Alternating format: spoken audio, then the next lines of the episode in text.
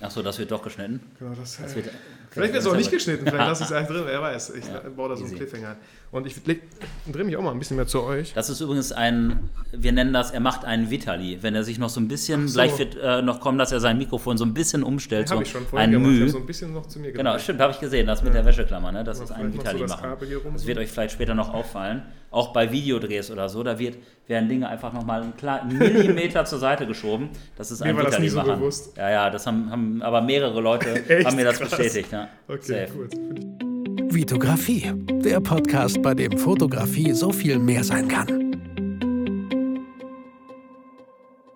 Hi, mein Name ist Vitali Brickmann und ich freue mich, dass du wieder in einer neuen Podcast-Folge dabei bist. Wie du im Titel schon gelesen hast, nicht nur mit mir allein, sondern mit Olli. Cheers. Und nicht nur mit Olli, sondern noch mit ein paar Leuten hier im Werkraum. So. Vielen, vielen, vielen Dank. Ihr habt mich ein bisschen erschreckt. Das müssen ich mindestens glaube, es 50 sein. Genau. Das ist ja unfassbar. Ich habe bei 39 aufgehört zu zählen, Olli. Ähm, wir haben hier so ein paar Fragen von der Community mitgebracht und wir hoffen natürlich so ein bisschen, dass auch die Leute, die ein paar Fragen hier mitgebracht haben, vielleicht, wenn nicht, ist nicht schlimm, fühlt euch jetzt nicht unter Druck gesetzt, ihr müsst nicht rauslaufen zum Auto und irgendwelche Notizen rausholen, ist alles voll okay. Wir haben hier ein paar Fragen auf dem Smartphone stehen und gehen die zusammen mit Olli durch. Vielleicht sind die ja die von, der, äh, die von den anwesenden Leuten ein bisschen einfacher als die, die wir ja von der Community bekommen haben, weil die sind ja teilweise ganz schön heftig. Ja, ey. und vielleicht kann die, können die Teilnehmer hier Ja. die auch teilweise auch beantworten. Das wäre das wär umso besser auf jeden Ja. Fall. Ja, mit Sicherheit. Also wir fangen einfach mal an mit der ersten Auf Frage. jeden Fall. Aufsteckblitz und wie man sie richtig einsetzt. Aufstecken Danke, Serge. Kannst du bitte vorher das Mikro nehmen? Ja, auf, arbeitest du generell? momentan leider nicht hält. Okay, ja gut, das ist auch ein, Dank, danke, Google. Ähm, Für nichts. Ja, da erstmal die Frage, arbeitest du generell mit Kunstlicht? Weil Aufsteckblitz, ich setze es jetzt erstmal so ein bisschen gleich mit Kunstlicht. Und arbeitest du mit Kunstlicht hin und wieder mal? Ey, sehr, sehr selten. Wenn ich es tue und die Bilder sehe, denke ich mir immer, ich müsste es öfter tun, Mhm. weil es irgendwie dann doch irgendwie anders aussieht oder mal was anderes ist. Ja. Aber sonst ungern. Ich habe bei der Hochzeit immer den Blitz dabei, knipse einmal und merke, so, nee, Blitz ist nicht meins. Ich ähm, habe ja ganz viele Hochzeitsfotos von dir schon gesehen und ganz oft sind gerade die im dunklen Bereich von dir auch ohne Aufsteckblitz ähm, gemacht worden. Und ich finde, die haben echt haben eine ziemlich coole Charakteristik. Atmosphäre vielleicht. Genau. ne? Warum verzichtest du denn da überhaupt auf einen Aufsteckblitz? Weil ich die Atmosphäre einfangen möchte. Okay. So. Und ich habe mir deswegen ja die neue Kamera geholt, meine 5D Mark II, acht Jahre lang fotografiert, kam mit der ISO an ihre Grenzen, so dass ich die Sony A7 III geholt habe. Und da, ich weiß nicht, bis 152.000 pushe ich die nicht, Crazy. aber ähm, es ist kein Problem. Okay. Ja. Okay, ich selber benutze Aufsteckblitz, also ich habe mittlerweile schon gar keinen mehr. Ich habe ein großes Dauerlicht, was ich manchmal benutze. Das benutze ich zum Beispiel, wenn wir hier am Filmen sind, ne, wenn wir unsere Print-Feedbacks zum Beispiel aufnehmen, wenn wir, ähm, ja? Wo Kommt hängt was? Es? Welches? Nein, diese kleine Genau, Lampe wir ist haben- nicht unser Dauerlicht bei haben tats Print-Feedbacks. tatsächlich im Werkraum relativ viele verschiedene Lichter. Das Dauerlicht ist hier. Es ist ein krasses Teil auf jeden Fall und ich benutze es, wie gesagt, wenn wir filmen, wenn wir die Print-Feedbacks aufnehmen und so weiter. Und ich finde, so der Vorteil an einem Dauerlicht ist, dass du wirklich direkt siehst, was du bekommst. Halt, ne? Also du kannst es dann halt auch dementsprechend ausrichten, kannst, äh, gut, eine Softbox kannst, äh, Softbox kannst du bei Blitzen auch davor machen, aber du siehst, kannst es dann entsprechend neigen und siehst sofort den Effekt. Ja, voll. Und ich muss nochmal hier so zum Beispiel Aufsteckblitz, also aufstecken auf die Kamera, würde ich den eh in den seltensten Fällen, denke ich. Ich würde eher, wenn überhaupt blitzen, dann entfesselt blitzen. Also das heißt mit dem Transmitter und äh, Receiver, Sender, keine Ahnung, äh, Ja. draufpacken und dann gucken, von wo ich das Licht gerne hätte. Das macht man ja schon bei Hochzeiten auch gerne, dass man es auf ein Stativ stellt, das, äh, den Blitz, nach da hinten zum Beispiel, ihr seht jetzt gar nichts, ähm, und man von hier aus fotografiert, sodass man dieses schöne äh, Lensflare hat, weil man genau in den, auf dem Blitz. Das sieht relativ cool aus. Da habe ich schon viele Tänze, wo dieser Hochzeitstand gemacht wird. Das sieht schon irgendwie cool Ja. aus, weil es entsteht eine schöne Silhouette, die man, äh, die man noch erkennt. So. Ja, genau. Also grundsätzlich stimme ich dir dazu, dass ich ihn auch nie draufstecken würde auf, die, auf den Body. Ich würde ihn irgendwo positionieren oder in der Hand haben. Ich weiß, dass in der Skateboard-Fotografie ein Blitz auch gerne am Start ist. Da wird mich der Dennis, der heute am Start ist, der überragende Skateboard-Fotos macht, sicherlich bestätigen. Ähm, den sehe ich nämlich ganz oft mit dem Blitz rumlaufen. Er hat den meistens in der Hand und Blitz dann halt entfesselt. Cool. Gibt bestimmt coole Bilder. Auf jeden Fall. Ja. Entfesselt äh, macht auch mehr, viel mehr Spaß. Also du hast ja viel mehr Freiheiten, als wenn du es aufsteckst. Ja, So. das ist so. Gut. Ja, ansonsten, ich weiß, ich weiß nicht, ob, äh, ich weiß nicht, von wem die Frage kam, ob das jetzt schon Von Marcel Wiedmann 030. ausreichend ist, was die Antwort angeht. Wie gesagt, wir, wir benutzen es relativ selten und wenn, dann auf jeden Fall entfesselt, auf einem Stativ oder in der Hand. Genau, in der Frage steht ja halt auch, und wie man sie richtig einsetzt und richtig und falsch ist ja wieder sowas. Man kann es man kann's so und so benutzen. Ob es richtig ist, weiß man halt nicht. Es kommt immer darauf an, was für eine Bildwirkung man wahrscheinlich erzielen möchte. Möchtest du uns noch sagen, Dennis, wie du es benutzt? Dann würde das Mikro einmal zu dir rüberkommen. Spontan, hat er gesagt. Ich wollte mir eh noch ein Bier holen. Bitte schön. Bitte. Ähm, nee, ich stelle halt die Blitze meistens spontan auf. Meistens auf die, äh, irgendwie die Location ein bisschen belichten und den anderen Blitz halt wirklich in der Hand, dass ich den Skateboardfahrer in diesem Falle einmal wirklich anleuchte. Ja, Zwar nicht direkt so aus der Linse raus, sondern eher mit ein bisschen Gegenlicht, ja. aber alles recht Freestyle, Okay. entfesselt und ja, Und was ist da? Ich habe auch schon mal Skateboardfahrer fotografiert auf so einem Event. Ich hatte keinen dabei. Ich fand die Fotos irgendwie ganz nett. Was ist denn der Vorteil von einem Aufsteckblitz oder von einem Blitz, wenn du den dabei hast dann? Du kannst die Location, also sagen wir, der Skateboardfahrer springt eine Treppe runter Ja. und du kannst durch den Blitz die, diesen Moment nochmal krasser darstellen. Ich habe ganz lange ohne Blitz fotografiert, kriegt man auch sehr gute Bilder hin, aber mit Blitz finde ich es nochmal geiler, weil die ganze Location nochmal Nice. Krasser aussieht und Ist einfach kontrastreicher. Ne? Ich habe auch Ja, ganz ja, viele Videos genau. gesehen von Krolop und Gerst. Die waren auch mit einem Mountainbiker irgendwie im Wald unterwegs und der hat so verschiedene Blitze, mal- mal zwei Blitze hinter den Bäumen versteckt. Und während er diesen Mountainbike-Sprung macht, wird geblitzt und das sieht halt mega einfach sportlich, kontrastreich. Das sieht aus wie so Ja. aus einem Werbemagazin. Genau. Genau, zum Beispiel den, den Einblitz stelle ich halt wirklich so hin, dass die Location ganz cool aussieht. In diesem Falle jetzt dann würde der Fotograf mit Sicherheit den Blitz irgendwie gegen den Baum richten, dass der Baum halt nochmal krasser, kontrastreicher aussieht oder der, der Absprung oder die Landung. Also da gibt es viele Möglichkeiten. Das ist dann echt Freestyle. Sehr cool. Danke dir. Danke. Sehr gut. Kannst du gerne einfach da auf den Boden hinstellen, dann habt ihr es ja viel näher. Danke, Serge. Perfekt. So, Olli, wollen wir einfach zur nächsten Frage gehen? Sehr gerne. Warum die Fotografie aktuell in die Oberflächlichkeit und Einfallslosigkeit abdriftet von Impressions of Okay. Air. Okay, das bedeutet, Impressions ist offensichtlich der Meinung, dass die Fotografie sich in diese Richtung entwickelt. Ähm, ich denke, also, wenn ich dazu was sagen würde, dann würde ich natürlich erstmal das Thema Instagram so ein bisschen aufgreifen. Wo haben wir auch schon häufig mal drüber gesprochen, dass Bilder halt so durchgeswiped werden irgendwie. Ne? Früher bist du vielleicht in eine Ausstellung gegangen, kann man hier im Werkraum ja zum Beispiel auch machen. Äh, da bleibst du länger von dem Bild stehen. Oder du hast halt einfach ein analoges Bild gemacht, du hast einen Film gehabt, hast vielleicht 20, 30 Bilder gehabt und musstest dich wirklich sehr auf das Motiv konzentrieren. Heute kommen teilweise Fotografen mit 1000 Bildern nach Hause von einem Shoot. Das finde ich verrückt. Ähm, und die werden dann halt ja bei Instagram hochgeladen, werden durchgeswiped.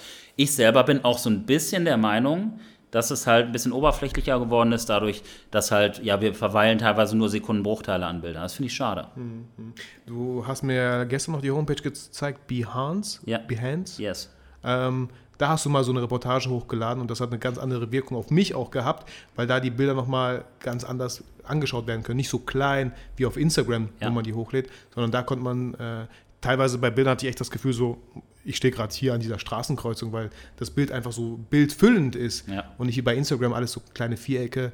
Ähm, trotzdem finde ich Instagram halt auch cool und ich bin vielleicht der Meinung, so wegen der Oberflächlichkeit würde ich erstmal irgendwie so fragen, wem folgst du die ganze Zeit? So, Guter Punkt, warum, ja. warum siehst du so viel Oberflächlichkeit? Überleg dir mal, wem du folgst. Vielleicht entfolgst du ein paar Leute. Vielleicht folgst du Leuten, die dich inspirieren, die dich motivieren, die, die dem gerecht werden, was du vielleicht von der Fotografie verstehst.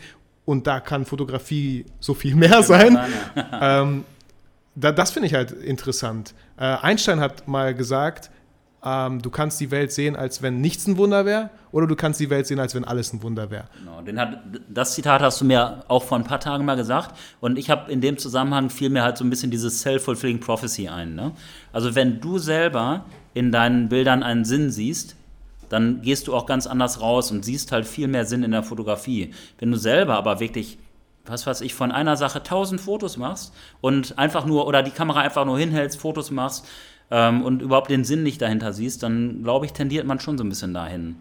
weniger Sinn oder oberflächlicher an die Sache dran zu gehen. Oder auch Einfallslosigkeit. Ne? Also gerade in diesen Zeiten von Instagram zum Beispiel sehe ich so viel Kreativität. Ich folge so, wie nennt man diese Accounts, wo Sachen geteasert werden äh, oder re- Feature- feature, gefeatured werden. Genau, danke Olli. Äh, gefeatured werden, La Lounge Design oder so. Boah, was für krass kreative Ja, Sachen. Ja. So würde ich nie machen, aber ich lasse mich gerne dadurch beeindrucken irgendwie, so weil es einfach verrückt ist. Ja. Ähm, sowas folge ich. Äh, Ganz anderen Themen vielleicht mal Das folgen, auch mal einen ganz anderen Blick auf die Fotografie zu Es gibt bekommen. Mega-Seiten auf jeden Fall, ne? Also die wirklich inspirieren. Wir können ja vielleicht auch mal so ein paar zusammenstellen. Mhm. Kann man die irgendwie dann in die Shownotes oder so packen? Ähm, vielleicht, wenn wir so ein paar Accounts haben, können, Ja. können wir die klar in die Shownotes packen. Ja. Also checkt die Shownotes einfach aus, da tun wir ein paar Instagram-Accounts rein, die uns inspirieren und da vielleicht, wenn sie euch nicht inspirieren, ist es auch voll okay. Ihr solltet einfach suchen äh, und schauen, was euch inspiriert. Kennst du das Somewhere Magazine zum Beispiel? Ja, Oder Habe ich heute gepostet. Da war so ein Tornado im Hintergrund und eine Frau stand vorne im Vordergrund und ihre Haare haben gewählt und ich habe geschrieben, Tornado Stärke 5, aber das Haar hält oder das Haar sitzt. Haar ist halt auch deine Priorität. Ne? Du warst auch beim Friseur, oder? Kann Genau, man ja, sagen? war ich auch. Ja. Ähm, ja, und da sind einfach super inspirierende Sachen drin. Zum Beispiel, also es, es muss auch gar nicht schwer sein, irgendwie mal einen anderen Blickwinkel einzunehmen. Zum Beispiel, was ich in letzter Zeit häufiger gesehen habe, du fotografierst jemanden und du hast ihn einfach mal im Vordergrund unscharf und hast den Hintergrund scharf, beispielsweise. Ne? Hast auf einmal eine ganz andere Tiefe und einen ganz anderen Sinn in dem Bild. Und das machen, sowas habe ich da häufig gesehen. Und immer wieder neue Anregungen. Serge hat eine Frage. Serge. Nicht Frage, sondern ich wollte sagen, Ach so. ähm, dass durch Instagram wir einfach viel mehr Leute haben, die weniger drauf haben, die man sieht und man heutzutage einfach mehr suchen muss. Es ist nicht weniger an guten Fotografen geworden, sondern sogar mehr, weil wir viel mehr Möglichkeiten haben. Wir haben viele Tools, wir haben durch die digitale Fotografie viel mehr Raum für Fehler und Experimente und so weiter, weil früher konnte sich nicht jeder das leisten, finanziell gesehen, zu experimentieren. Also ist man im Rahmen geblieben und fertig. Heute kann man sich viel mehr austoben und ich glaube, es ist sogar mehr kreative und richtig coole Menschen geworden. Nur wenn man nur auf die lautesten hört und folgt, dann wird man natürlich nur Scheiße sehen.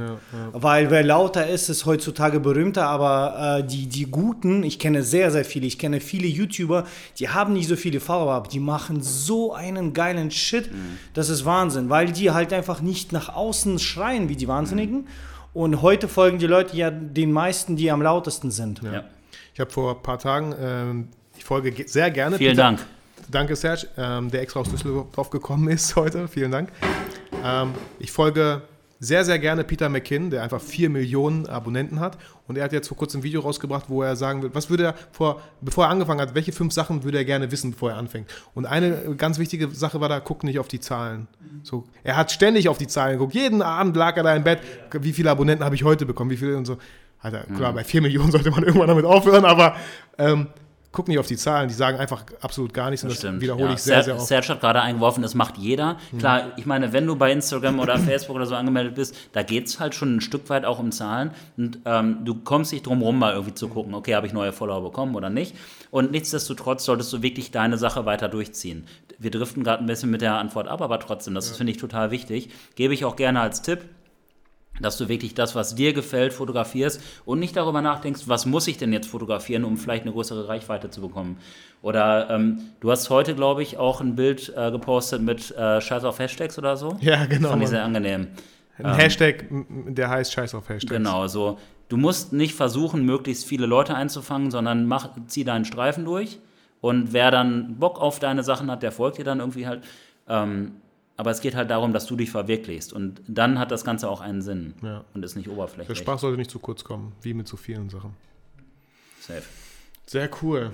Findest du Ähm, denn, dass die Fotografie oberflächlicher geworden ist? Finde ich, finde ich gar nicht. Also ich kann klar diesen Punkt verstehen mit diesen ganzen Filtern, die man einfach drüber legt, aber das, das, das gab es, glaube ich, schon immer in irgendeiner Form, immer dieses Oberflächliche.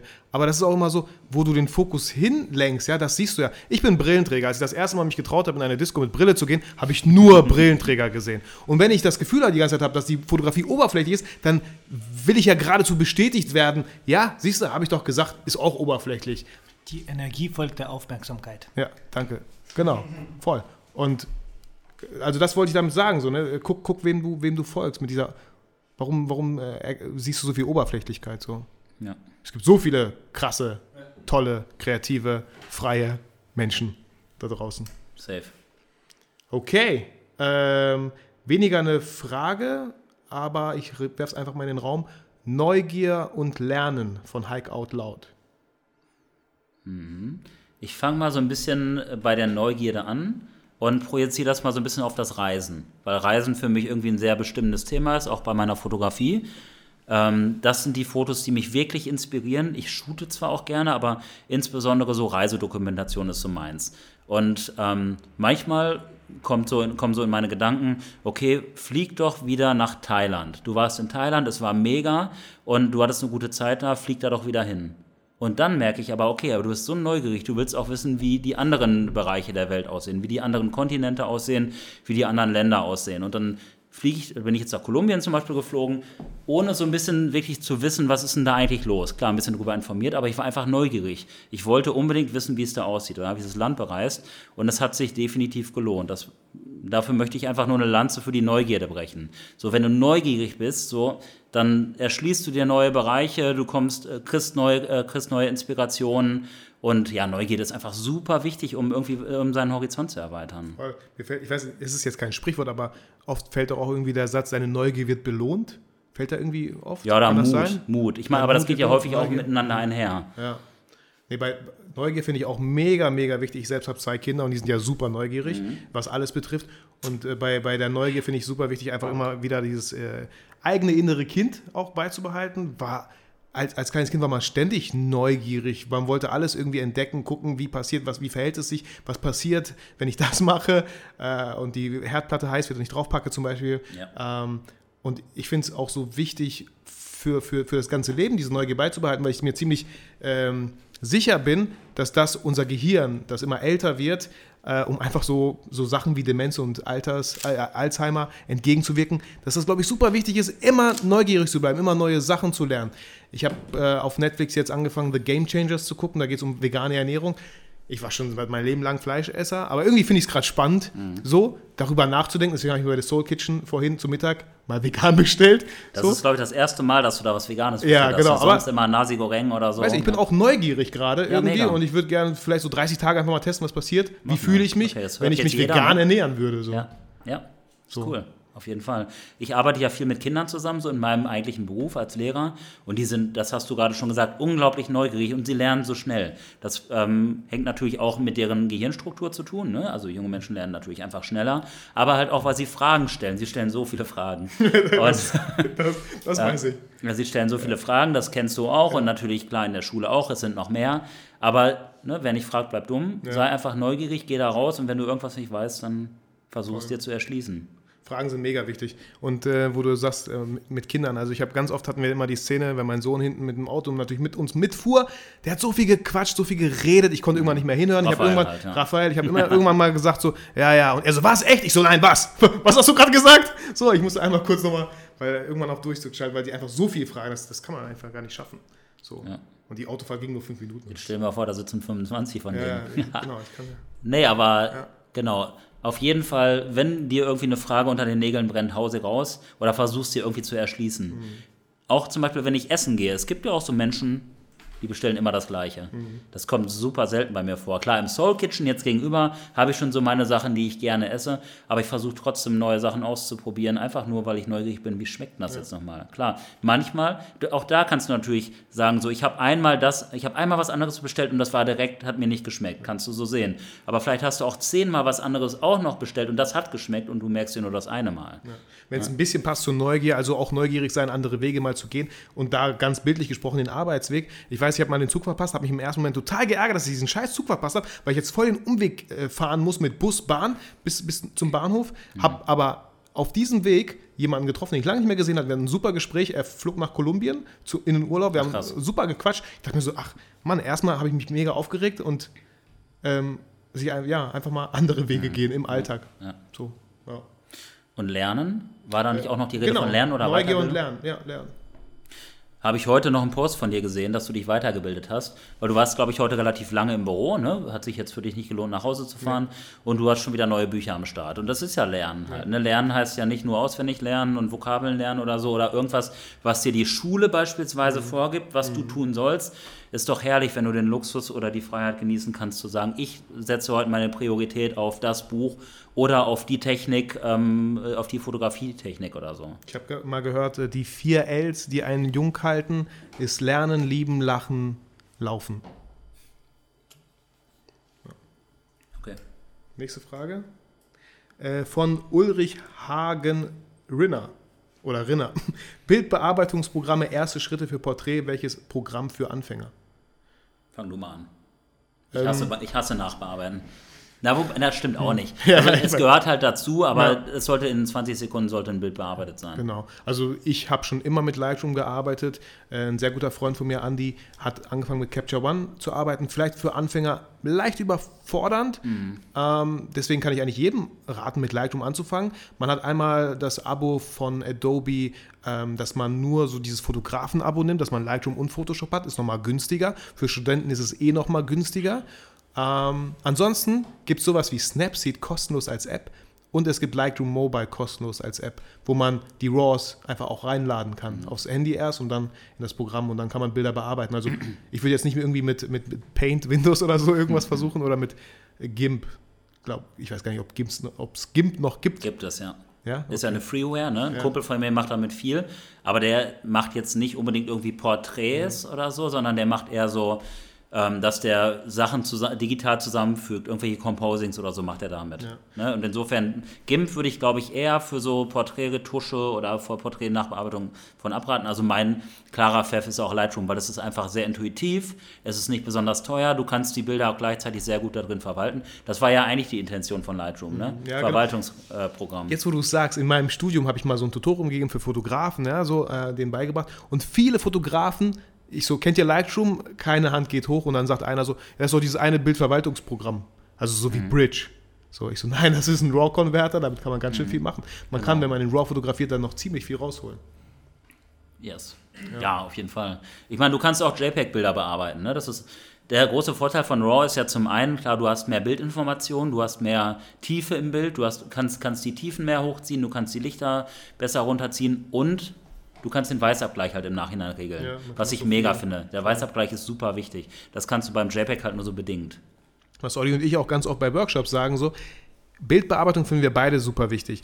Aber noch viel, viel wichtiger ist das Out-of-Cam-Bild, theoretisch Yes. wirklich das RAW-Bild. Wenn ihr da sehr, sehr viel äh, richtig macht, wir sagen auch den Workshop-Teilnehmern dann immer, wundert euch nicht, wenn ihr gar nicht so viel in der Bildbearbeitung machen müsst, weil das Bild ist eigentlich fast schon gut so.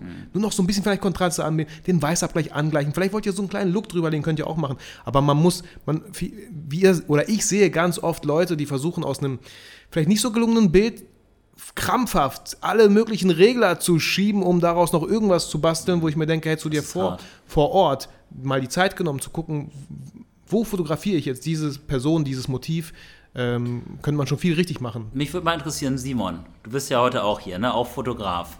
Äh, womit bearbeitest du? Nur mit Lightroom und Photoshop. Ja? Also Okay. eigentlich ist das komplette Bild in, in, ähm, in Lightroom fertig. Mhm. Ich bin da noch richtig unkreativ und bin der Meinung, dass, wenn's, was man früher bei Filmen halt hatte, dieser, dieser, dieser Kameralook, den man mitnimmt, ist halt der, da ich fast nur schwarz-weiß mache, ist halt der Nikon Schwarz-Weiß-Look, mein Look, mit Mhm. ein bisschen Anpassung. Und dann läuft das Ganze in Photoshop rein, Pickel wegmachen. Okay, also Photoshop nur wegen Hautretusche dann. Genau, Pickel wegmachen, so ein bisschen Schatten und Lichter. Mhm. Mein Graining, mein, mein, mein, äh, mein, mein nice. Rauschen ist irgendwie F2, also eine Autofunktion Mhm. von Photoshop und dann ist das Bild fertig. Also, Cool. Also brauchst du jetzt auch nicht besonders lange dafür, das Bild zu bearbeiten? also oder, dafür, dass ich wirklich halt alles mache, also rein theoretisch jeden Schritt einer Hautretusche abarbeite mit, was auch, also ne, mit, mit Pickel weg, Dutch and Burn, ist glaube ich ein Bild in fünf Minuten fertig. Mega. Also was- ja, so ein Workflow ist halt wichtig irgendwie. Ne? Man denkt halt irgendwann auch gar nicht mehr so groß darüber nach, was mache ich da eigentlich, sondern das läuft dann halt einfach. Ja, cool. Hast du sonst noch einen Tipp, irgendeinen coolen Tipp, den du raushauen kannst? Ich meine, du hast gerade schon voll viel gesagt. Also ich, also man muss halt immer wissen, wo man hin möchte. Also wenn jetzt jemand sagt, ich bin jetzt Reportagefotograf, ich glaube, da muss man sich jetzt nicht unbedingt in, in Photoshop reinarbeiten. Auch Hochzeiten sind, funktionieren bei mir nicht über, über Photoshop. Ich glaube, wichtig wird es dann, wenn man sagt, hey, ich möchte irgendwie so in dem Bereich ähm, Fashion, Porträt, Beauty. Beauty, Nude, irgendwie so die Richtung. Wenn man das machen möchte, dann muss man sich schon auch der, dem, dem Model gegenüber eine gewisse Fairness, dann muss man halt sagen, okay, dann mache ich es halt schon, dass ich diesen, diesen, diesen Photoshop-Schritt mache. Aber man braucht keine krasse Bildretusche jetzt aller ähm, aller Felix Rachor oder Ja, sonst ja, genau, wem. Ähm, das kann man sich mal reinziehen und sagen so, hey, das kann man machen und jetzt äh, breche ich mir davon das Stück ab, was ich brauche. So habe ich es halt auch gemacht. Und ich habe mir irgendwann Autofunktion zurecht gebastelt, habe F1, F2, F3 irgendwie auf meiner Tastatur belegt mit den fünf Funktionen oder mit den fünf Dingen, die ich halt brauche. Und das war's dann. Und so gehen die Bilder bei mir durch. Und, Cool. aber wichtig ist halt das, was ihr vorhin gesagt habt, mit dem fertigen Bild. Ich probiere halt immer, also ich, die Bilder fertig zu haben. Ich fotografiere in Schwarz-Weiß, also die RAWs sind auch in Schwarz-Weiß. Die werden bei mir selten in Farbe irgendwie rausgegeben. Ich mache es halt irgendwie nur so aus der, Ja. naja, aus der Gewohnheit raus, dass die noch im RAW überhaupt noch existieren halt, ne? Wir packen auf jeden Fall deinen Instagram-Account auch mal in die Show Notes. Dankeschön. Dank. Ja, sehr gerne. Cool, Danke dass du dir. da bist. Aus Osnabrück übrigens extra gekommen, finde ich richtig cool. Danke, Simon. Nice. Ähm, was mir auch nochmal aufgefallen ist hier, äh, wie gesagt, Li- Lightroom ist halt so toll, wenn man wirklich viele Fotos hat, deswegen auch Hochzeiten, wo vielleicht 2000 Bilder bei so einer Reportage entstehen, dann macht es dann null Sinn, in Photoshop hier das Bild reinzuladen. Ja, es ist möglich und ja, ich kenne jemanden, der das macht. Äh, hoffentlich nicht mehr. Äh, ich glaube, Lina. ich bin mir auch mal nicht sicher. Lina, tut mir leid, falls du das hörst und das stimmt absolut gar nicht. Aber Wobei, du kannst da ja auch so eine Stapelverarbeitung, glaube ich, machen. Ja, ja, irgendwie so, sowas. so Also es ist möglich. Ja, ja.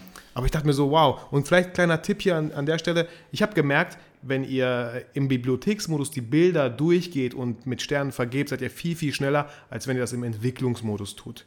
Ja. Man ist auf einmal im Entwicklungsmodus und schaut sich dann die Bilder durch, aber da lädt er ja die ganzen Metadaten. Wie das Bild aufgenommen wurde, was, was da schon für ein Filter vielleicht so ein bisschen drauf ist, aber in dem Bibliotheksmodus mega, mega schnell. Hä? Ich weiß nicht, also ich habe es gemacht, ganz lange. Bis ich gemerkt habe, so, das geht nicht, warum ist das so langsam im Entwicklungsmodus? Alter, wie lange soll ich an dieser Hochzeit sitzen? So, ja, das Bild ist nicht gut, nächstes, äh, ja, ist vielleicht, also das hat echt gedauert. So, das wäre nochmal Podcast über Workflows. Also, wenn wirklich jemand so Hochzeiten. Also, ich bin jetzt gerade etwas überrascht, weil wenn wirklich jemand wirklich so Hochzeiten durchgeht, also ich bin halt jemand, der so einen Lindbergh-Style hat und ich drücke so lange auf den Auflöser, bis ich weiß, da könnte was Gutes dabei sein und äh, lasse lieber Momente laufen. Also bei mir sind immer 2000 Bilder, aber ich lösche auch heute viel und ich lösche auch endgültig von der Platte runter. Ähm, aber Hochzeiten, das ist ja, das ist ja ein Tod, wenn man das so macht. Also Ja. man, man geht die durch und dann auch immer Vorschaubilder neu laden, Vorschaubilder hinter auch löschen, meinetwegen kann man ja auch machen. Man kann ja Bibliotheken und Lightroom auch wieder aufräumen, wenn man das will. Ähm, aber ich mache halt, bei mir sind die Arbeitsschritte Bilder reinladen, tatsächlich auch ohne irgendwelche, also dann Farbe auch, die Hochzeiten sind, sind dann eine Farbe. Auswahl, alles, was, was halt nicht gut ist, kommt raus, wird auch so, wird, wird raussortiert. Dann gibt es nur noch, wenn nur noch eine Sammelentwicklung kann man ja machen mit dem Look, den man halt sagt, das ist mein Standardlook für Hochzeiten. Und dann gehe ich erst rein und äh, mache die im, im Entwicklungstool dann ähm, Ja. die, die, die Auswahl.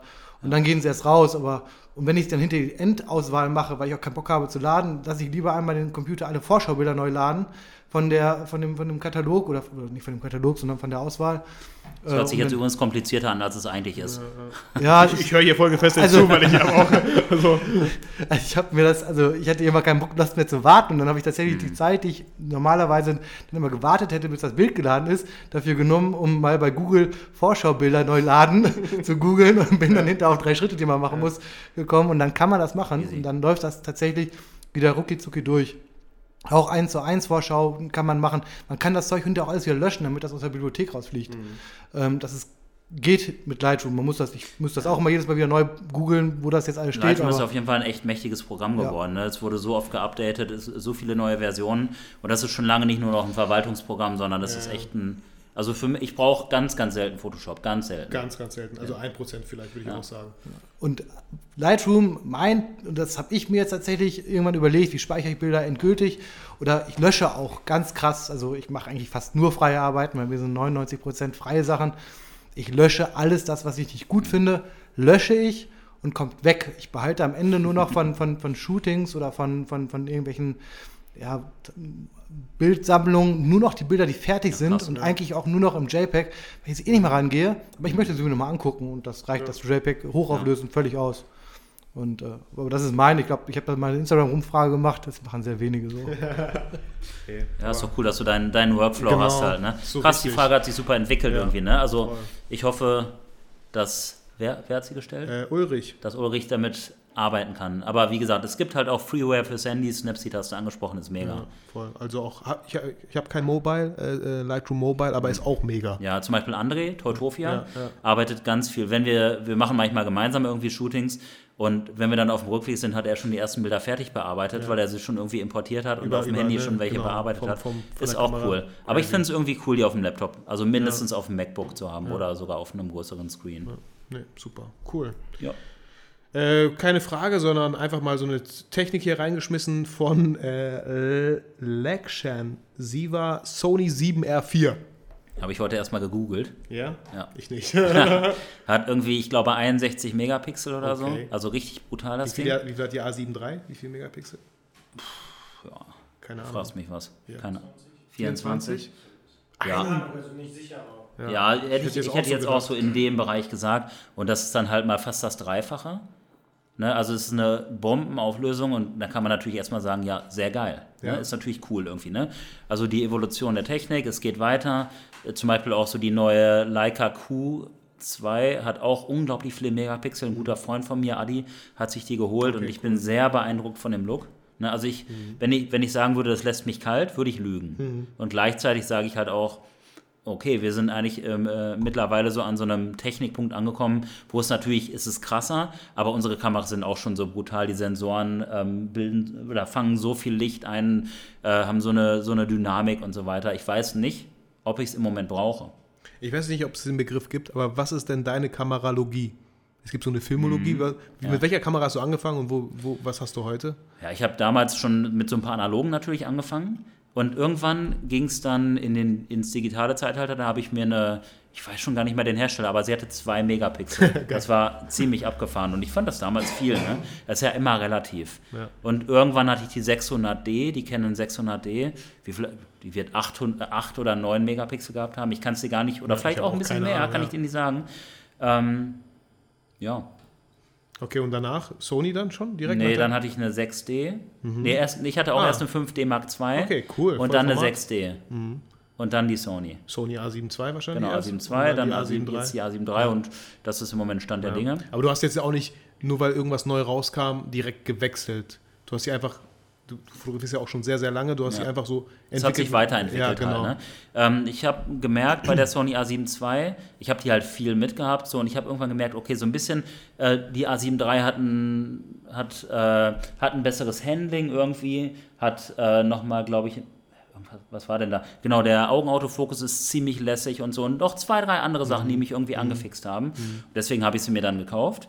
Aber ja, die habe ich mittlerweile jetzt auch schon relativ lange und im Moment auch nicht das Bedürfnis, mir eine neue zu holen. Gut, ich habe noch die Leica Q. Ähm, aber die ist halt irgendwie vom LKW gefallen, beziehungsweise die kam irgendwie zu mir. Ähm, was ich halt bei diesen Megapixeln so krass finde, einige Menschen, glaube ich, tendieren dann so ein bisschen dazu, wir machen ein Bild und dann croppen wir so krass rein, dass wir wirklich nur einen ganz mini Bestandteil des Bildes dann benutzen. Und da geht für mich so ein bisschen so die Aktivität verloren. Geh bitte zu deinem Motiv hin. Du hast mir letztens gesagt, oder ich habe es von dir gelesen, ähm, dass du fast gar nicht croppst. Nee. Also, weil ich auch oft mit 35 mm fotografiere. Ja. Ne? Du fotografierst sehr oft mit 24 mm. Wenn man da croppt, dann sind das ja nicht mal 24 mm. Dann croppt Look man da, geht verloren. Der Look geht total verloren. Ja. Also mit 50 würde ich, kann man noch ein bisschen croppen, 85 mm, dann merkst du keinen Unterschied. Äh, würde man jetzt nicht sagen, ah, da ist was gecroppt oder so. Mhm. Aber ich denke auch immer so, ja, entscheide dich doch gerne, wie du das, das Bild jetzt haben möchtest. Ich als Brillenträger habe es manchmal nicht so einfach, weil man schaut durch den Sucher und ich habe ganz oft gemerkt, ich sehe nicht alles. Ich mache das Foto und denke, nein, ich wollte es eigentlich anders. Mhm. So, dass ich irgendwie, aber jetzt mit der Sony A7 III, einfach mit dem Display, Ja, Leute fragen, wie kann man mit dem Display fotografieren? Ja, ich tue es einfach auch ähm, wegen der Brille, dass ich genau weiß, was ich jetzt gleich einfange. Ja. Genau, und bei Technik nochmal Sony E7R4. Ich habe keine Ahnung, was die kann. Interessiert mich momentan auch null. Ich habe acht Jahre mit der 5D Mark II fotografiert. Und hier finde ich auch nochmal so wichtig, man kann so viel Geld verballern in neues Equipment. Ähm, man sollte vielleicht wo ganz anders erstmal anfangen mit der Fotografie an sich. Vielleicht ein paar Bücher, vielleicht ein paar Workshops, Ja. ohne jetzt Werbung für unsere Workshops Ja. machen zu wollen. Aber ich glaube, da lernt man viel, viel mehr. Weil ich, wie gesagt, immer wieder gern dieses ähm, Video, YouTube-Video nehme, was ich mal gesehen habe, was einfach erschreckend war, wo der Typ im Kofferraum 20.000 Euro Equipment hat und die Bilder sahen einfach unglaublich schlecht aus. Also wirklich sehr, sehr schlecht. Ja. Wo ich mir dachte, du kannst auch 50.000 Euro im Kofferraum haben. Die Bilder werden dadurch nicht Jetzt, besser. ähm, Die, es ist halt auch immer so ein bisschen die Frage, wofür brauchst du das halt, ne? Du musst dir schon darüber im Klaren sein, was möchte ich denn gern fotografieren. Wenn ich Sportfotograf bin, ist zum Beispiel so eine Sony A9 mega, ne? Weil super schneller Autofokus, ganz hohe Serienbildaufnahmenrate und so weiter, ist cool. Und wenn ich jetzt zum Beispiel Häuserwände äh, bedrucke oder Riesenplakate mache für die Werbung, ist so eine A7 R4 natürlich ziemlich fresh mit so vielen Megapixeln. Ich für mich, für meine Reportagefotografie, für meine Porträts, brauche ich es im Grunde nicht. Nee. Also ich bin auch sehr, sehr happy mit der Sony A7 III, wegen dem Auto-Augenfokus, weil den kann ich mir gar nicht mehr weg vorstellen. Ich kriege so viele Kommentare, ja du, ich habe gesehen in dem Video, da fotografierst du eine Hochzeit, die laufen auf dich zu oder jetzt letztens beim Fotobattle mit Mella, wie machst du denn das mit dem, mit dem Fokus, mit der Schärfe? Ich so, keine Ahnung, ich habe Auto AF an, Auto-Augenfokus so und ich halte einfach meine Taste und drücke die ganze Zeit ab und da ist eigentlich fast jedes Bild scharf, sobald ihre Augen äh, da sind. Und wenn nicht, dann ist eins mal unscharf, ist auch nicht schlimm. Aber das nehme ich dann wahrscheinlich nicht, weil sie gerade nicht in die Kamera geguckt hat. So, ja. Ja. Ja, ist ja, also ich habe mir die Bilder halt auch an, oder ich habe mir Beispielbilder, die Sony dann gezeigt hat, angeguckt. Klar, das sind natürlich auch mega Bilder. Die sind schon episch. Ne? Also man sieht, ich habe mir eingebildet, dass ich diese Auflösung da schon sehe. Das wirkt sehr dreidimensional, das wirkt, wirkt sehr cinematisch irgendwie. Ich war schon sehr beeindruckt. Ich hatte den Bestellbutton auf jeden Fall schon äh, kurz vorm Anklicken. Nein, aber aktuell interessiert es mich auch nicht. Ich würde aber nie sagen, dass ich, ähm, dass ich äh, mich davor irgendwie verwehre vor, vor so einer Entwicklung. Also ich denke, irgendwann werden wir die sicherlich haben oder ein Nachfolgemodell.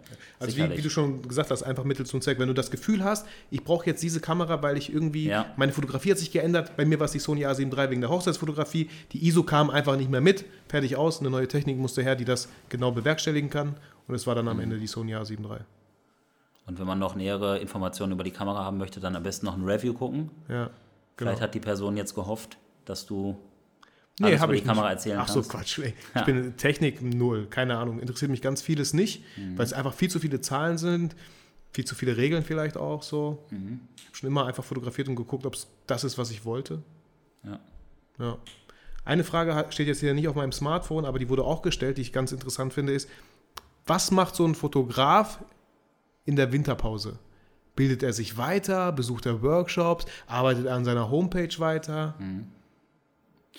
Winterpause, äh, in der Winterpause. Also ich, das Wort Pause ist wahrscheinlich nicht gefallen, Ja. aber in der Winterzeit. Okay. Also häufig ist es ja zum Beispiel bei Hochzeitsfotografen so, dass sie sagen, jetzt ist Saison und danach halt erstmal nicht mehr. Es gibt ja auch wirklich ne, Leute, die sich darauf spezialisiert haben und die haben dann meinetwegen im Dezember, Januar, November kaum noch irgendwie was zu tun, was das angeht.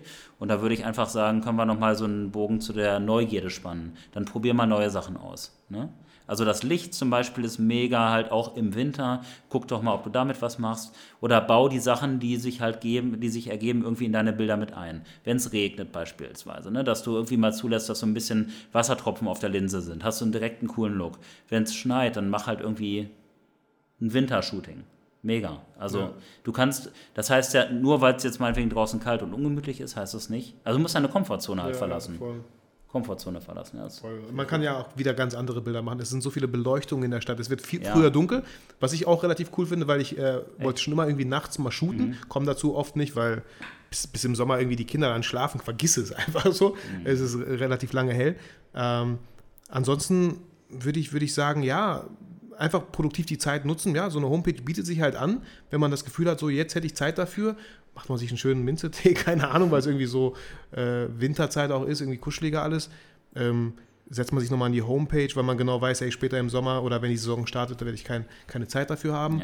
Ja, ähm, ja Workshops, wahrscheinlich eher so Studiosachen. Wir geben ja jetzt erstmal keine. Ne? Also Genau. im Januar vielleicht wieder ein. Ja. Im Februar müssen wir mal schauen. Ja. Aber ja, ansonsten Workshop. Aber wie gesagt, ja, Workshop, wir haben es ja auch beim letzten gemerkt, so, es wird langsam kälter und die Leute, mh, die Teilnehmer würden schon gerne oft auch nicht aus ihrer Komfortzone rausgehen, oft und lieber äh, Bilder machen, die safe sind, die in der Sonne sind, bei Tageslicht und nicht bei Regen vielleicht. Genau, aber was, was, was gibt es noch? Was könnte man noch? Fällt euch noch was ein, was man so in der ist Winterzeit das denn mit? Skateboardfotografie eigentlich im Winter? Ja. Wird im Winter Skateboard Schlittschuh, gefahren? auf Schlittschuh Am gewechselt? besten mit Mikro. Ja, also eigentlich auch recht wenig, weil Skateboardfahren viel draußen gemacht wird. Aber es gibt halt zum Beispiel Skatehallen, ähm, wo ich jetzt auch zum Beispiel letztes Wochenende war und irgendwas geht immer, wie ihr vorhin gesagt habt. Also einfach mal rausgehen, fotografieren. Ich war jetzt zum Beispiel letztes Wochenende mal hier in Bielefeld im Wald und habe das erstmal so einfach so ein paar Snapshots gemacht vom Wald mit Sonne und so, um es auch eventuell zu lernen. Also Möglichkeiten unendlich, ganz ehrlich. Voll. Ist ja auch ein ganz anderer Bildlook auf einmal, ne? wenn man im Winter morgens früh aufsteht und es vielleicht noch neblig ist, so, was man im Sommer nicht so oft hat. Äh, Es wirkt alles so kühler, so, so, so gräulich. Ist ja auch nochmal ein ganz anderer Ja, Look Auf irgendwie. jeden Fall. Ja, total. Ich habe mich, ich pendel halt zur Arbeit und ganz oft ärgere ich mich, dass ich die Kamera nicht mit habe. Weil so aus dem Fenster guckst du raus, Sonne geil, geht mega geil auf und dann liegt der Nebel so cool über so einem Feld und ja, hast die Kamera nicht mit. Mach's wie Olli, nimm sie einfach mit. Ja, Sie sollte meistens ist jetzt dabei sein, mittlerweile ja. so Sehr gut. und Ja. mega. Ja, Cool. voll. Also auch da haben wir bei, äh, haben wir schon öfter gesagt, Olli, falls ihr euch wundert, so, warum mache ich solche Bilder nicht? Vielleicht, weil du nicht früh genug aufstehst oder spät genug fotografieren gehst. Ja. Also, ja. Jede Jahreszeit hat halt irgendwie ihren Reiz, ne? Definitiv. Ich meine, wir haben leider im Moment, oder wir haben aktuell nicht so wirklich viel Schnee, auch im Winter vermutlich nicht. Ich kann mich nicht dran erinnern, wann es wirklich mal so richtig, richtig guten Schnee gab. Vor Vielleicht. fünf Jahren vielleicht, ich weiß nicht. möglich, keine Ahnung, oder weiße Weihnacht oder so. Auf jeden Fall mit Schnee kannst du sicherlich auch super viele Kompositionen machen. Ne, oder mal wirklich so eine weiße Stadt von, von der Sparrenburg, irgendwie ein weißes Bielefeld fotografieren. Richtig cool. Oder mh, ich war letztens, letztes Jahr, weiß ich, mit Andy, wir haben ein YouTube-Video gemacht, fotografieren auf dem Weihnachtsmarkt. Also auch, was man da so an Mhm. Stimmt, ja. Lichtern sieht, an, an Dekorationen, an ach, dieser, dieser ganz große Schwenkgrill, was für, was für coole Sachen da so entstehen könnten. Wolltest du nicht Veganer werden? Ja, ja, schon, ne? das war ja letztes Jahr das Video. genau. Nee, das war die, die, letzte Frage, die mir jetzt hier spontan eingefallen ist, die wir aufgeschrieben haben. Ja. Aber vielleicht habt ihr ja noch irgendwelche Fragen? Oder wollt was sagen, Anmerkungen? Oder Bisschen werft einfach ein Thema in den. Raum. Ansonsten habe ich bestimmt auch noch Fragen an dich, könnte ich mir vorstellen. Aber fühlt euch frei. Möchte jemand noch was trinken? Übrigens? Genau. Sehr gut. Wie läuft es im neuen Büro? Wie läuft's mit dem. Ja, die Frage habe ich jetzt echt nicht erwartet. Ja, Läuft, läuft ganz gut. So, ich bin mega happy, weil ich. Wir sitzen jetzt gerade im Werkraum und nehmen diesen Podcast auf. Ähm, war ein Katzensprung, drei Minuten zu Fuß hierhin. Super viele nette Menschen hier in der Umgebung, die ich schon kennenlernen durfte. Manche kennenlernen auch forciert habe. so, ähm, nee, bin gut angekommen. okay. Den Eindruck habe ich tatsächlich auch. So, ich meine, du warst ja heute wirklich lange im Büro, ne?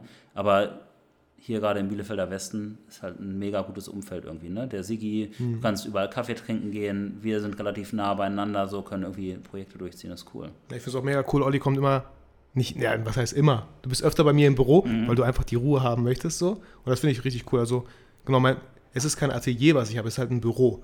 Hier im Werkraum mega schön, um Veranstaltungen zu machen. Aber weil, das, weil die Fensterfront so groß ist und du hier bist, dann kommen auch natürlich Leute rein, was du natürlich auch möchtest. Aber so, so ein, ich, ich finde es cool, ich finde es sehr charmant, dass du deinen Rückzugsort bei mir im Büro Ja, hast. vielen Dank, dass du das anbietest. ja, sehr gerne. Ich habe da ja, gut, es ist nicht mein Schreibtisch, aber es ist Jaspers Schreibtisch. und äh, mittlerweile, ja, habe ich ihn so ein bisschen adoptiert auch. Also nicht Jasper, sondern den Schreibtisch. Kann da auch super arbeiten. Das ist schon ruhig bei dir sehr gut auf jeden Fall. Der Kaffee ist, sehr gerne. ist ganz akzeptabel. Ja, ich habe halt so einen Kaffee gekauft, der hat einfach meine Fotografie, meine Logofarben. Ich sage immer so, aber schmeckt keine Ahnung, aber er hat meine Farben, deswegen steht er da in der Küche. Ja. Diese Kapseln. Ja, Vitali, was waren deine drei größten Learnings, seitdem du selbstständig bist? ja. Als Kreativer. Die drei Kreativer. heftigsten, die dich so richtig mal ein bisschen aus der Bahn geworfen haben und wo du da gut gelernt hast. Okay, ähm, Learning Nummer eins, netto ist nicht gleich netto. so, wenn du denkst, so, ja, ich schreibe eine Rechnung und das ist Brutto, netto und dann und es gibt und es gibt gar nichts. So genau und netto minus 50 Prozent einfach so gefühlt. Also das, das musste man irgendwie so, was heißt schmerzhaft erfahren, aber ich bin froh, dass viele Leute mich da so ein bisschen ähm, gewarnt haben. Ey, unterschätzt nicht die Steuer. So, es ist nicht nur die Mehrwertsteuer, die man nicht zahlt, diese 19 Prozent, das ist ein Witz. Das Geld äh, hat eh nie dir gehört und das ganz oft äh, vom Business, äh, vom Kunden zu Kundengespräch wird brutto gar nicht erwähnt. Man redet einfach über netto. Ähm, aber dass man trotzdem, wenn man jetzt eine Rechnung von 1000 netto zum Beispiel schreibt, dass immer noch nicht 1000 dir gehören, weil da immer noch die Gewerbesteuer und die Einkommensteuer kommt. Und das ist halt richtig krass in Deutschland so. Also es wird einem echt nicht einfach gemacht, selbstständig zu sein. Aber trotzdem kann ich mir nichts anderes vorstellen und bin sehr froh, dass ich es mache und machen werde. Nummer eins. Nummer eins. Oh Mann. Ich finde das ganz angenehm. Nummer- Das ist dein Podcast. Ja, ja, Also, danke, Olli. Lehn dich zurück. Nimm dir noch ein Getränk. auch. Ja, Hey, ich trink noch was. noch ein Oder ein Getränk. Snack oder so. Ihr seid auch herzlich eingeladen, euch Jemand? was zu trinken. Ja, meldet euch ruhig.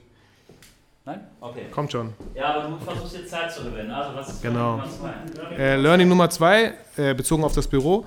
Äh, wenn eine Tür sich schließt, öffnet sich eine andere. Ja, voll, voll kitschig und so, aber als ich von der Werbeagentur, wo ich relativ lange saß, auf einmal weg musste, weil die ein- einfach auch krassere Bestimmungen so ha hatten und äh, die Freelancer da einfach nicht ähm, Obdach denen gewähren dürfen, äh, habe ich gemerkt, oh shit, ja, wo arbeite ich denn? Zu Hause? Unmöglich. Mit zwei Kindern, äh, einer Frau, die nur bis mittags arbeitet, unmöglich. Ist, äh, auch unser WLAN ist voll schlecht. 16.000er Leitung, da kommen wenn überhaupt 8.000 durch. Ja, ja, Brake. Wir kriegen Glasfaser 2020, ich freue mich schon. Ähm, und dann habe ich auf einmal, meine Frau hat mir geholfen und geguckt, was gibt es denn so für Büros, die man mieten kann und hat dann das Büro da hinten gefunden, über Kleinanzeigen, wo ich mir dachte, wie krass ist das denn? Ich bin damals nicht mal auf die Idee gekommen, hier ein Büro zu haben. Aber jetzt, wo ich irgendwie gezwungen bin und meine Frau das gefunden hat, macht so viel Sinn, in der Nähe von Olli zu sein, was, wo wir sehr viel gemeinsam auch machen, in der Nähe vom Glückspilz zu sein, von, von ganz vielen Leuten, die man kennt und die eigentlich auch Kunden bei mir sind, wenn, weil ich für die halt auch Videos und Fotos mache.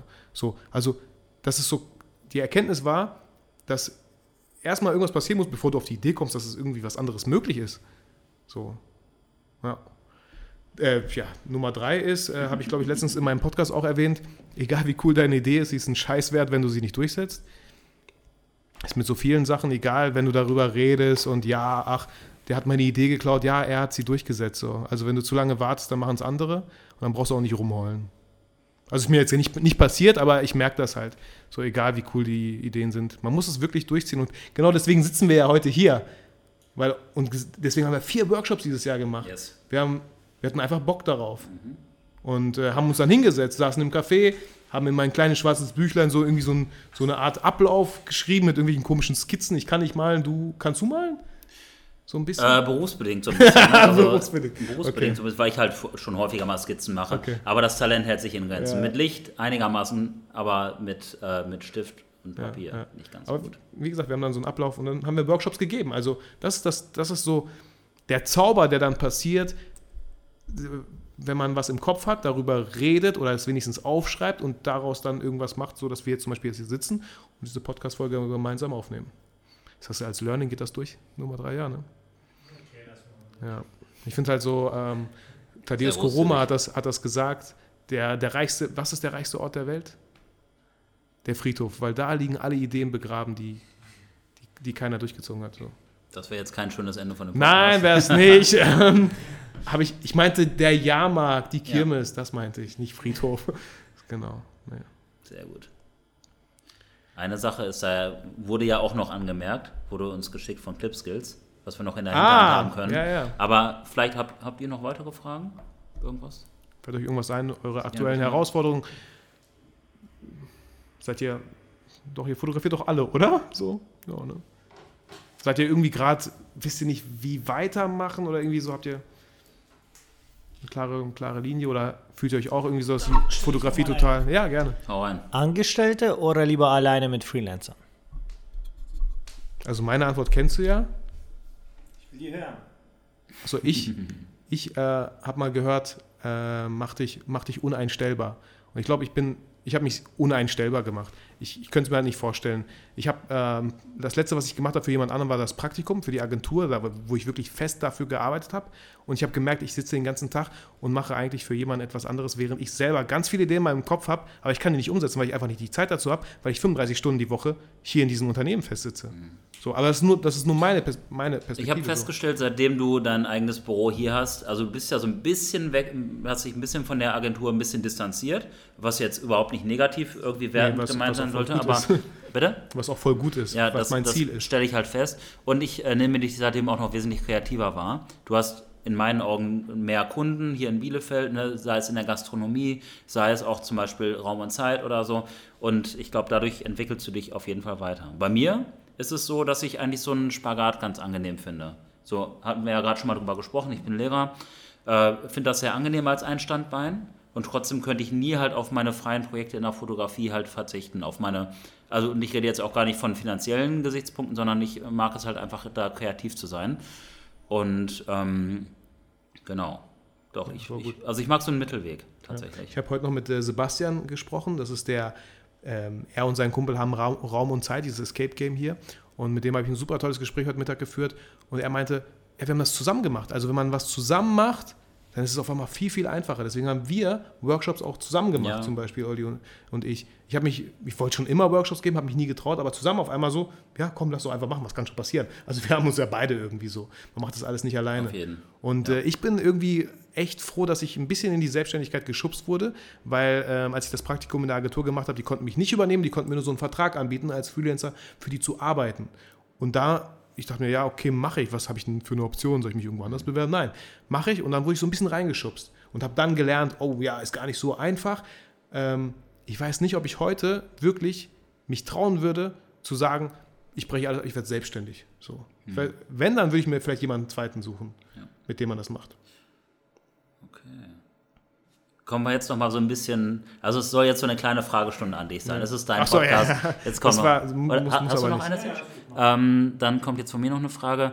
Ich äh, stelle fest, dass du super viel filmst. Ich kannte dich halt, als wir uns kennengelernt haben, in erster Linie als Fotografen. Aktuell filmst du super viel. Äh, Gibt es da irgendwie so eine Präferenz bei freien Arbeiten, was du cooler findest? Ähm, also Videografie sage ich immer so zu 95, 90 Prozent eigentlich, weil, weil das das ist, was die Kunden haben möchten, das ist das, was die Kunden bezahlen. Ich kann sehr selten irgendwelche Shootings durchsetzen, wo jemand ähm, Family-Shooting haben möchte für 100 Euro. So, wov- wovon soll ich leben? So, ähm, da ist bei Video was ganz, ganz anderes.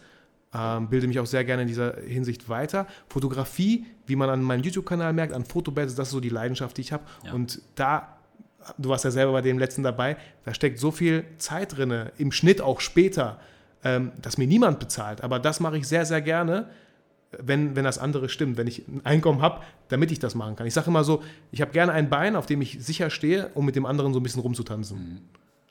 Nice. Da kommt mir gerade eine gute Frage. Und Apropos zwar, tanzen. nee, Ich mache kein Break. wenn du jetzt zwischen diesen zwei Sachen wählen müsstest, Selbstständigkeit, Freelance mit Kunden arbeiten oder YouTuber, Workshop und so weiter. Wenn du nur eine von den beiden haben könntest, was wäre es dann? Äh, YouTube, auf jeden Fall, weil da steckt. Armut, YouTube und Ach so, ja, genau. Ar Nee, Spaß. Anfangs Armut bestimmt, ähm, aber YouTube, weil das ist so das, was, was ich bin. So, ich, mein Kanal bin ich, meine Ideen, meine Fotografie, da kann ich ja machen, was ich will, theoretisch. Das, Kunden verstehen manchmal nicht, was gut für die ist, wollen es dann trotzdem so durchgesetzt. Ich habe auch, wie gesagt, auch Aufträge, die bringen gutes Geld. Das, da schreie ich aber nicht, wow, wie cool. Ich mache Untertitel da rein, Copy-Paste-mäßig, so nachdem das Video fast fertig ist. So. Ähm, aber das muss gemacht werden, um einfach die Miete zu zahlen. So. Aber wenn ich mich entscheiden müsste, würde ich es erstmal versuchen, meiner Frau zu erklären. Und dann würde ich sagen YouTube. Okay. Aber voll, 100 Prozent dann. Ähm, mir schwenkt da gerade noch im Kopf so eine Frage, weil ich vor kurzem. Zu YouTube habe ich aber auch noch eine Achso, Frage. ja, dann Ähm, hau rein, zwar- dann gehen wir zu der nächsten. Genau, aber behalt die auf jeden Fall, ja. Zu YouTube nochmal. Heutzutage hat jeder mindestens, oder viele haben ein Instagram-Profil, vielleicht sogar zwei oder drei, und man weiß, wie man das bedient, so man weiß, wie man Fotos hochlädt und so weiter. Ähm, Hashtags kennen auch die meisten. Aber bei YouTube sind, glaube ich, viele noch unerfahren. Was hast du einen Tipp, wie man ein YouTube-Profil aufbaut? Irgendwie Follower generiert? Ja, also Serge sagte schon, Kontinuität so, dass man versucht zu gucken, wie oft könnte ich eigentlich ein Video hochladen. Wenn es zweimal im Monat ist, ist es okay, aber dann zieh es auch durch. So. Ähm, und Kontinuität ist nochmal ein Thema für sich. Das bezieht sich auf so vieles. Auch, ich sehe ja Podcasts. Ich komme gleich auf YouTube zurück, Olli. Ich sehe Podcasts so viele, die fangen an und denken, oh, ist ja doch viel schwieriger, als ich dachte. Oh, das Feedback kommt ja gar nicht so, wie ich wünschte. Und hören damit auf so. Wo auch wieder das Thema Beharrlichkeit wieder so reinkommt. Aber wenn ich jetzt einen Tipp geben würde, wie man YouTube aufbaut, man muss natürlich, und damit hatte ich auch am Anfang sehr große Schwierigkeiten, die Leute sehen dich ja. Das ist ja kein Podcast, die Leute sehen dich tatsächlich. Du guckst in eine Kamera. Musst du nicht unbedingt, du kannst auch woanders hingucken, äh, wirst dann vielleicht nicht so viele Abonnenten dann irgendwann haben. Ähm, aber da kommen natürlich solche Gedanken wie bei mir auch in der ersten Folge, was sollen die anderen denken, mit denen ich die 10. Klasse abgeschlossen habe, zum Beispiel, obwohl ich die schon Ewigkeiten nicht mehr gesehen habe. Aber solche Gedanken kommen, was soll meine Familie darüber denken? Die gucken eh kein YouTube, die wissen immer noch nicht, was sie machen, glaube ich. Ähm, aber solche Gedanken kommen und da ist es super, super wichtig, wenn du einen YouTube-Kanal aufbaust, warum machst du das? Warum willst du das machen? Weil das ist super wichtig. Wenn du nicht dein Warum kennst für diesen Kanal, dann wirst du niemals die Ausdauer haben, den durchzuziehen. ne? Ja, diese intrinsische Motivation, wo, woher kommt die? Was ist das? So, weil wenn du nur bekannt werden möchtest oder wenn ein Geld dahinter steckt, bei YouTube vergiss es, ey. Also 15.000, ich glaube, ich krieg, wenn es im Monat hochkommt, 25 Euro oder 30 ist ja ein Witz. So bei 15.000. Also ab Ja, und steht nicht 100.000 in kann man darüber. zu der Arbeit, die du hinein investierst. Genau. Ähm, wird, ähm, generierst du dann auch Kunden über YouTube? Äh, würde ich jetzt nicht verneinen. Ähm, zum Beispiel den Praktikumsplatz von der Agentur habe ich, glaube ich, bekommen, ähm, weil, weil die mein Intro, mein interaktives Intro, wo man mich schlagen kann, fand ich super lustig. Ja. Ähm, aber selbst wenn es nicht Kunden sind, kann ich trotzdem das, was ich über YouTube alles gelernt habe, ich habe da sehr, sehr viel Ja. gelernt. Mein erstes Video war alles ohne Mikro. Und irgendwann hast du dann das Mikro, du weißt, wie alles funktioniert, du weißt, wie man Skripte schreibt, du weißt, wie man Leute vielleicht ein Team aufbaut, so, ja. Ähm, das hätte ich ohne YouTube alles nicht kennengelernt. Und das kann ich ja benutzen, wenn ich auf Kundenshootings bin. Wie ich, die Leute sagen, ey, wie kannst du das so, dann, du machst eine Insta-Story und Quatsch auf Knopfdruck. Ich so, ja, ich habe ja auch schon ganz viele YouTube-Videos gemacht, so. Das ist halt so ein äh, Spielplatz, ne, wo man alles lernt und Ja. dann kann man bei den Kunden anwenden. Das ging mir Es wäre genau- cool, wenn die Leute das als Spielplatz sehen würden, weil viele sehen das, glaube ich, so, ich will nicht sagen als Gefängnis, aber nicht als Spielplatz, sondern so, ich muss jetzt voll abliefern. Ich darf keine Fehler so, so machen. Abi, Abi-Zeit, ne? Ja. So, ich muss Ja. hier perfekt direkt ja, alles. genau. performen. Wenn das Video jetzt rausbringt, das muss richtig gut sein. So, und dann fangen die gar nicht erst an. Ja. Danke. ja gerne. Ja, ja, ich meine, ich selber habe kein YouTube-Profil, aber ich bin mir sicher, dass ähm, viele Bock drauf hätten, halt mal eins aufzubauen oder dass sie das Potenzial dafür haben oder ja, auch filmen, aber kein YouTube-Profil haben und insofern, vielleicht kann es ja jemand nutzen. Also wie gesagt, warum habe ich mit meinem YouTube-Kanal angefangen, weiß ich noch genau, weiß ich voll, ganz und klar. Ich habe ganz viel YouTube konsumiert, ich habe ganz viele Videos vermisst, wo die Leute mich mitnehmen.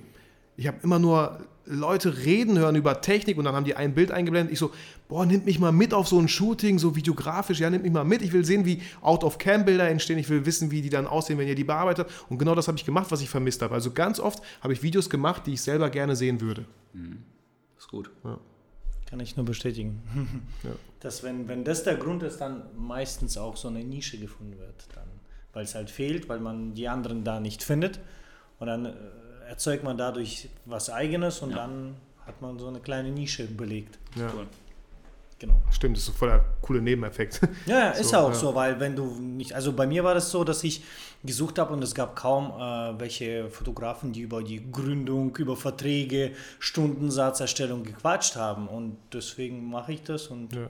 es funktioniert Voll, irgendwie. voll wichtig schlecht. auch so. Ja. Ja, ich glaube, viele wollen es, vielleicht, also mal jetzt nicht so negativ gesprochen, wie es klingt, wollen es gar nicht wissen. So, ja, Verträge, ah, nee, will ich mich nie damit auseinandersetzen, bis, es, bis, bis einer weint halt.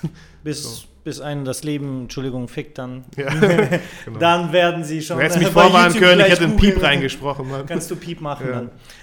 es ist ja nach, nee, oh, ab 10 darfst du erst ficken sagen. Oh nein, jetzt habe ich es auch gesagt. Du postest ja wahrscheinlich auch noch fünf morgens Genau. wieder. Diese Folge kommt erst ab 10 Uhr nachts online. Danke, Serge. Komm, die zwei Minuten können wir noch toppen, dann haben wir eine Stunde hier. Nee, äh, ja, danke für die Fragen. So. Auf jeden. Eine Sache ist da ja auch noch offen, ne? Ja. Ist ein bisschen schwierig, kommen Ja, wir gleich nochmal. genau. Hast du noch eine Frage, Serge? Ähm, ich hätte was da, ja, aber kannst du gerne fragen. Nein, nein, Dann das können wir, können wir gleich behandeln. Ich werde sehr oft gefragt und dann dachte ich, das könntest du in deinem Podcast mal beantworten, wenn so ähm, junge Menschen, äh, 16, 17, kurz vor 18, ähm, haben eine Kamera, haben gemerkt, so, oh, Leidenschaft ist da, mir gefällt's, brenn dafür, so, jetzt Schule zu Ende, soll ich, äh, überlegt sich selbstständig zu werden. Wenn du sagst, ja, wird selbstständig, was würdest du demjenigen raten, welche Schritte zu machen, was zu machen? Also zuerst zum Beispiel Praktikum zu machen oder direkt in die Selbstständigkeit kalt springen oder was würdest du jetzt jemandem raten, der so gerade mal so 18 geworden ist, sein Gewerbe anmelden darf? Also Ähm, Genau, kam heute ganz frisch eine Frage bei mir Ja. bei Instagram und dann dachte ich, ja, komm, leite Bei- ich auf dich mal rüber und dann verweise ich auf deinen Podcast. Ja, nee, gute, gute Frage, weil äh, zufälligerweise ist bei mir Jasper, der mir hilft. Er ist äh, 16 geworden jetzt in der 10. Klasse. Äh, Jasper, sorry, wenn, ich's, wenn es falsch ist, aber ich glaube in der 10. So. Ähm, ich würde auf jeden Fall, es kommt ein bisschen drauf an, ich würde nicht sagen, mach dich selbstständig. Wenn du in der Familie Leute hast, die selbstständig sind, vielleicht eher. Ich hatte niemanden jemals kennengelernt, der irgendwie in meiner Familie selbstständig war. Das war für mich ganz weit entfernt so. Ähm, weil da könntest du relativ schnell auf die Fresse fallen und dann denken, nee, das ist doch nichts für mich. Obwohl einfach nur die Zeit nicht die richtige war für deine Selbstständigkeit. Ähm, ich finde es voll sinnvoll, vielleicht ein Studium zu machen in dem, was, man, was einen interessiert. Nicht um einen Bachelor zu haben, nein, weil man da super viel lernt und da ist jeder auch wieder für sich selbst verantwortlich. Ich habe ja auch studiert, ich habe ganz viele Studenten äh, gehabt, die, wenn da ein Freiblock kam, oh Mann, was soll ich denn machen? Äh, vier Stunden Freiblock wieder, äh, so. Alter, wir, unser Team, unsere Gruppe, wir haben da Videos gedreht, diese vier Stunden und fanden das voll lustig und haben da was gelernt so.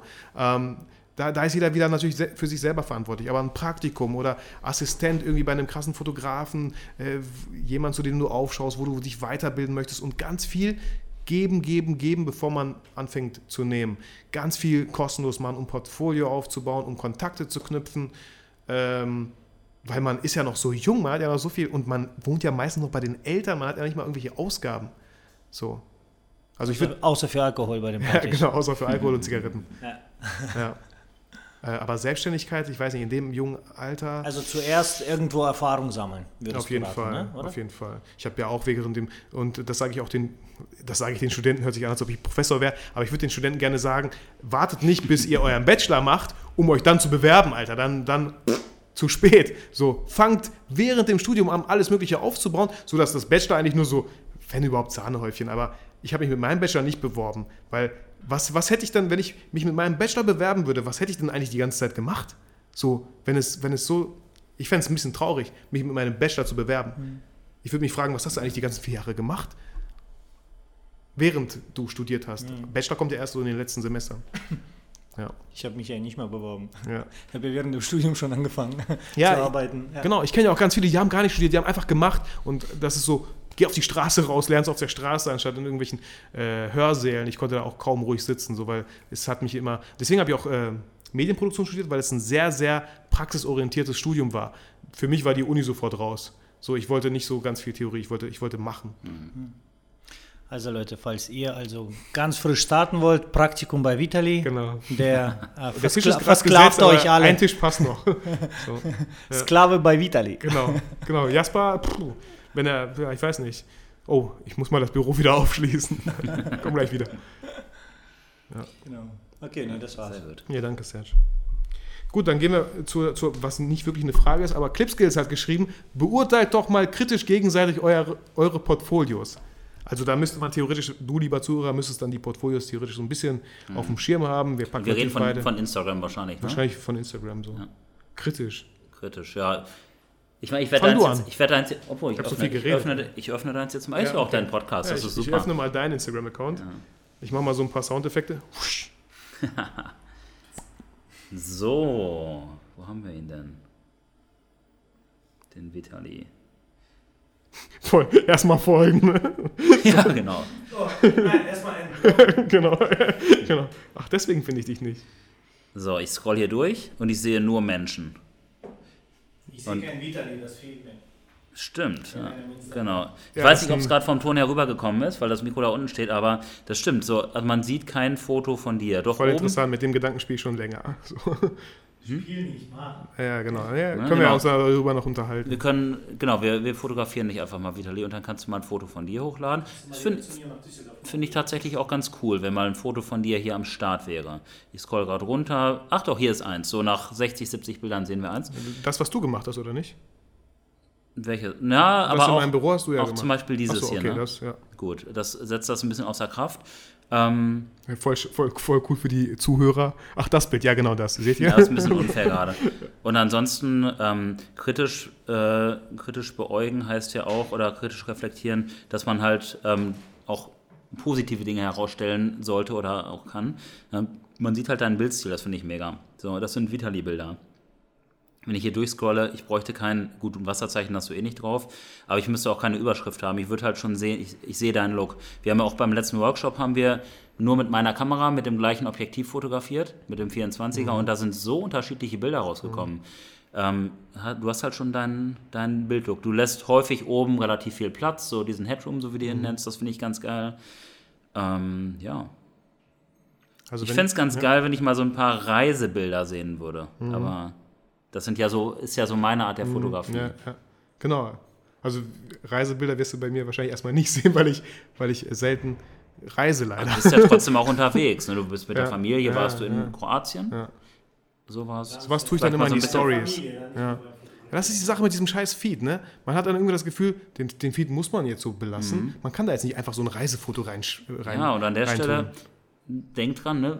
ähm, post wirklich das, wo du Bock drauf Ja, hast. ja. Ich habe auch bisher, ich glaube, ich habe gar keine Bilder von dir aus Kroatien gesehen. Würde ich gerne Nee, mal dann musst du sehen. mir folgen und die Stories anschauen. Ja, okay, ja, aber ich Aber voll, du hast, voll du hast sehen. völlig recht so. Ne? Aber ansonsten, ich, man sieht halt deine Handschrift, das finde ich, finde ich super. Ja, also kann ich, wenn ich mit deinem Feed anfange, natürlich bestätigen. 24 mm ist so deine Brennweite. Ähm, ich sehe auch natürlich super viele Menschen, äh, super viele Menschen, die am Lachen sind, die am Strahlen sind. Also das bedeutet, und ich kenne dich ja. genau, ach so, äh, oh, was wollten wir? Olli Hugo. Ah, Olli war richtig, ne? Olli ist richtig, ja. ähm, ähm, genau, und da- dass man, wo man sieht, du hast sofort so eine Verbindung. Mir ist klar, dass du ganz viele gar nicht kennst, aber du direkt eine Verbindung zu den Menschen hast, die irgendwie es schaffst, dass sie lächeln. So.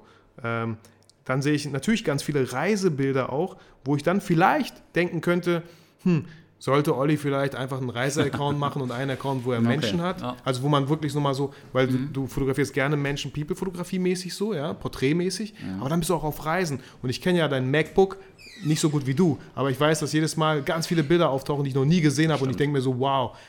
Also Die Kamera ist halt immer dabei, ne? kann man das immer dabei. Und ja, da muss jeder für sich halt so entscheiden, wie viele Accounts willst du haben? Hast du die Zeit, die alle zu pflegen? Hast du überhaupt die Muße, die Motivation dazu? Ne? Also, wenn ich kritisch beäugen müsste, würde ich, könnte ich sagen, Olli, mach dir doch so einen Reiseaccount, wo du wirklich nur Reisen machst, theoretisch. Ja, werde ich mal drüber nachdenken. Tatsächlich nehme ich mich ja Instagram-mäßig im Moment so ein bisschen zurück, weil ich mehr, wir hatten das anfangs gesagt, so auf zum Beispiel wie Hans, so ganze Fotostories posten möchte. Ja, Und deswegen die auch so eine super Wirkung haben, die genau. ja, ich tolle- ten- tolle tendiere halt dazu, mein Portfolio halt auch so ein bisschen zusammenhängender da auch zu zeigen. Da sind schon einige Projekte angelegt, also da kann man auch mal schauen. Genau. Aber ich glaube, Fabian hat jetzt schon auch so ein bisschen seinen Fokus auf Instagram gelegt Ja. an der Stelle. Ja. Nee, danke, Fabian, für diese Frage. Fabian ist immer sehr engagiert, was Instagram angeht. Ja, ja, ja. Also auch auf unsere Bilder, unsere Stories und so. Wird viel geantwortet Ja, auf jeden Fall. ja. Er ist viel am Interagieren, das macht Ja. er sehr, sehr gut. Ja, Und ähm, gleichzeitig ja, liefert er natürlich brutalen Content ab. Ne? ja voll. Das ist schon, schon Muss meinen. Fingerabdruck hier machen und hoffen, dass die Aufnahme weiterläuft. Ja, tut sie. Ja, cool. Irgendwie sind wir so langsam am Ende angekommen. ja. Falls ihr nicht irgendeine Frage, also wie gesagt, ich, falls ihr das Gefühl habt, Wann dürfen wir wieder gehen? äh, wenn Olli den Schlüssel holt und diese Tür aufmacht. Dann fährt nochmal dein Zug. Du bist doch extra aus Düsseldorf gekommen. 22 nachfährt er. 22 nach 9. Ja, man geht halt schon eine gute halbe Stunde zum Bahnhof, ne? Nein, Spaß. Ja, genau. Wenn man da lang geht und dann links und dann nochmal umdreht und ganz Sei doch mal neugierig, geh mal neue Wege. Genau. In Bielefeld. Nachts. genau. Ja. Nee, cool. Cool, dass ihr auch da wart am Start so, dass ihr uns zugehört habt. Falls ihr irgendwas verpasst habt, könnt ihr euch die Folge nochmal anhören, natürlich. Wann kommt die Folge? Jetzt. Ähm, nee, nicht diesen Freitag, aber nächsten Freitag. Okay. Diesen Freitag habe ich schon aufgenommen heute Morgen. Um mich, um mich warm zu machen, weil ich voll aufgeregt war. Mhm, bestimmt. Ja. Nee, cool, Dankeschön. Ja, vielen Dank, dass ihr da wart. Lasst uns noch ein Bierchen trinken oder ein Kaltgetränk. Ja. Oder Nüsse essen. Auf jeden Fall. Oder, oder, oder Würstchen. Snacks. Du alter Veganer. Genau. Dran, ja? Genau, das sind vegane, vegane Würstchen. Ich habe extra welche gekauft, die leer waren, wo nichts drin ist. Okay. Okay, in dem Sinne Jack, hoffe ich, dass du, lieber Zuhörer, wie immer dich motiviert und inspiriert fühlst und niemals vergisst, jetzt alle zusammen, warum du fotografierst. hört irgendeiner hier überhaupt meinen Podcast? Ja, wir beenden das einfach an der Stelle. Danke, dass ihr da wart. Tschüss.